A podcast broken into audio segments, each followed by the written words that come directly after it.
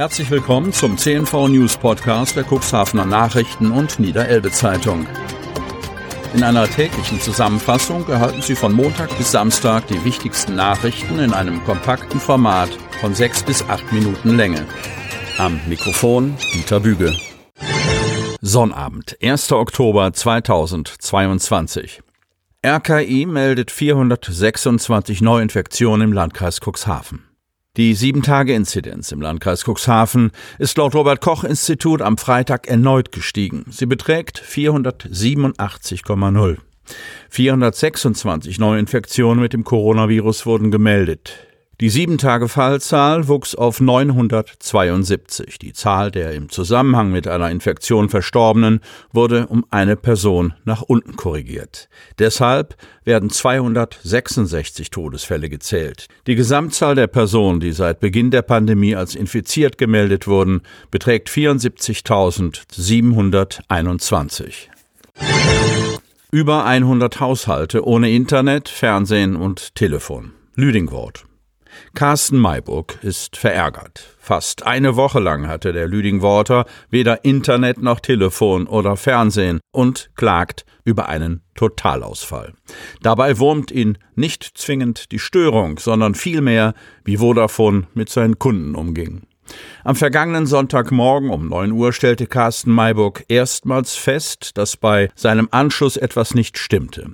Schon einen Tag zuvor war es in Lüdingwort großflächig zu einem Netzausfall gekommen, wie Pressesprecher Volker Petendorf auf Nachfrage unseres Medienhauses bestätigt. Mit der Frequenzumstellung, die Vodafone in der vergangenen Woche durchführte und die mehrere Fernsehsender in zahlreichen Haushalten im Kreis Cuxhaven plötzlich verschwinden ließ, hatte der Ausfall nichts zu tun. Am Sonnabend um 22 Uhr hätte Vodafone eine lokale Störung in einem sehr kleinen Teil seines Kabelnetzes in Cuxhaven gehabt. Die Störung habe bis Donnerstagmittag um 12 Uhr angehalten. Bis zu 137 Haushalte konnten im Ortsteil Lüdingwort vorübergehend kein Kabel-TV empfangen, nicht im Internet surfen und auch nicht im Festnetz telefonieren, erklärt der Vodafone-Sprecher. Carsten Mayburg gibt zu bedenken, dass er zumindest auf das mobile Netz habe zugreifen können. Ältere Mitbürger hätten es über die fünf Tage deutlich schwieriger gehabt. Sie waren von allen Informationsflüssen abgeschnitten, berichtet der Lüdingworter. Ursache war laut Petendorf ein Anbindungsfehler auf dem unterirdischen Kabelstrang, über den diese 137 Kunden an das Vodafone-Kabelnetz angeschlossen sind. Der örtliche Vodafone-Dienstleister habe sofort nach Bekanntwerden des Netzausfalls mit der Entstörung begonnen und zunächst umfangreiche Messungen und Vor-Ort-Analysen durchgeführt. Der Vodafone-Sprecher weiter. Dabei wurde die Ursache der Störung gefunden. Ein Bauteil im Kabelnetz. Ein sogenannter Abzweiger war defekt. Zur Behebung der Störung sei das defekte Bauteil an einem stromführenden Verstärkerpunkt ausgebaut und durch ein neues Netzelement ersetzt worden. Diese finalen Arbeiten wurden unter hohen Sicherheitsvorkehrungen vorgenommen, betont Petendorf. Am Donnerstag sei die Reparatur beendet worden. Das erste Mal wandte sich Carsten Mayburg noch direkt am nächsten Störungstag an den Telekommunikationsdienstleister. Dort habe er von einer Mitarbeiterin zu hören bekommen, dass ein Problem in seinem Haushalt vorliegen müsse und Vodafone nicht dafür verantwortlich sei. Beim zweiten Anruf habe eine Mitarbeiterin dann eingeräumt, dass eine Störung für über 100 Haushalte vorliege, die aber am Montag behoben sein müsse, berichtet Mayburg. Als er dann am Montag erneut bei der Störungshotline vorstellig wurde, habe man ihm gesagt, dass Vodafone nicht sagen könne, wie lange das Problem noch bestehe.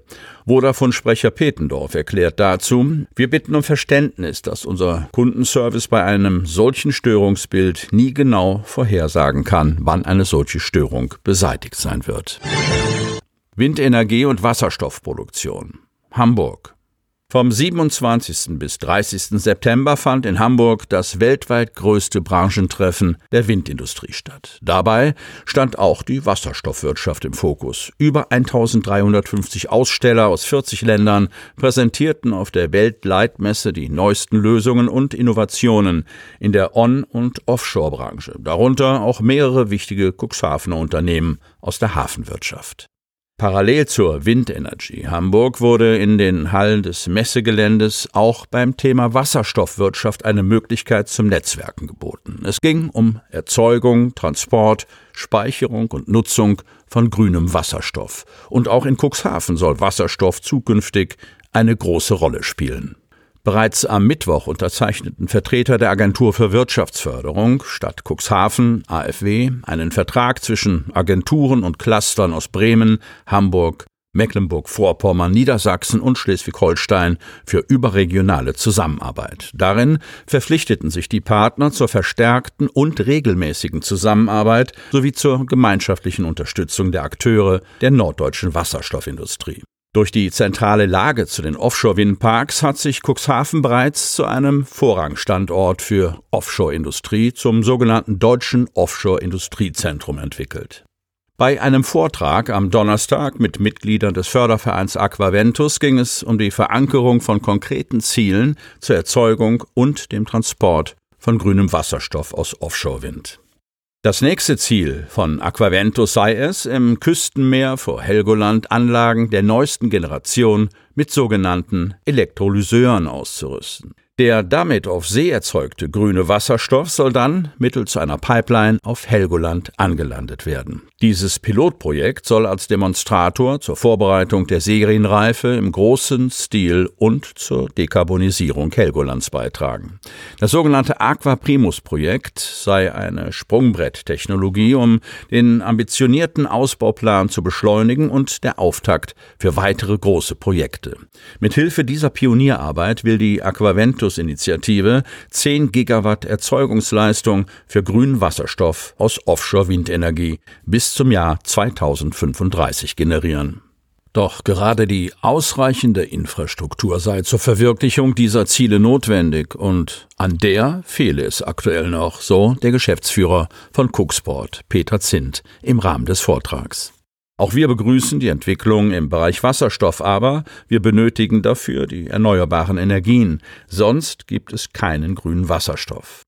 Deshalb müsse man Kapazitäten vorsehen, doch die Infrastrukturentwicklung hänge an dieser Stelle dramatisch hinterher, so Zint. Um Hafenkapazitäten neu zu schaffen, bräuchte man mindestens fünf bis sieben Jahre. Auch wenn es noch keine Gesetze und Verordnungen der Bundesregierung gibt, müsse man bereits jetzt anfangen, die Häfen entsprechend zu planen. Sie hörten den Podcast der CNV Medien. Redaktionsleitung Ulrich Rode und Christoph Käfer. Produktion Win Marketing, Agentur für Text- und Audioproduktion.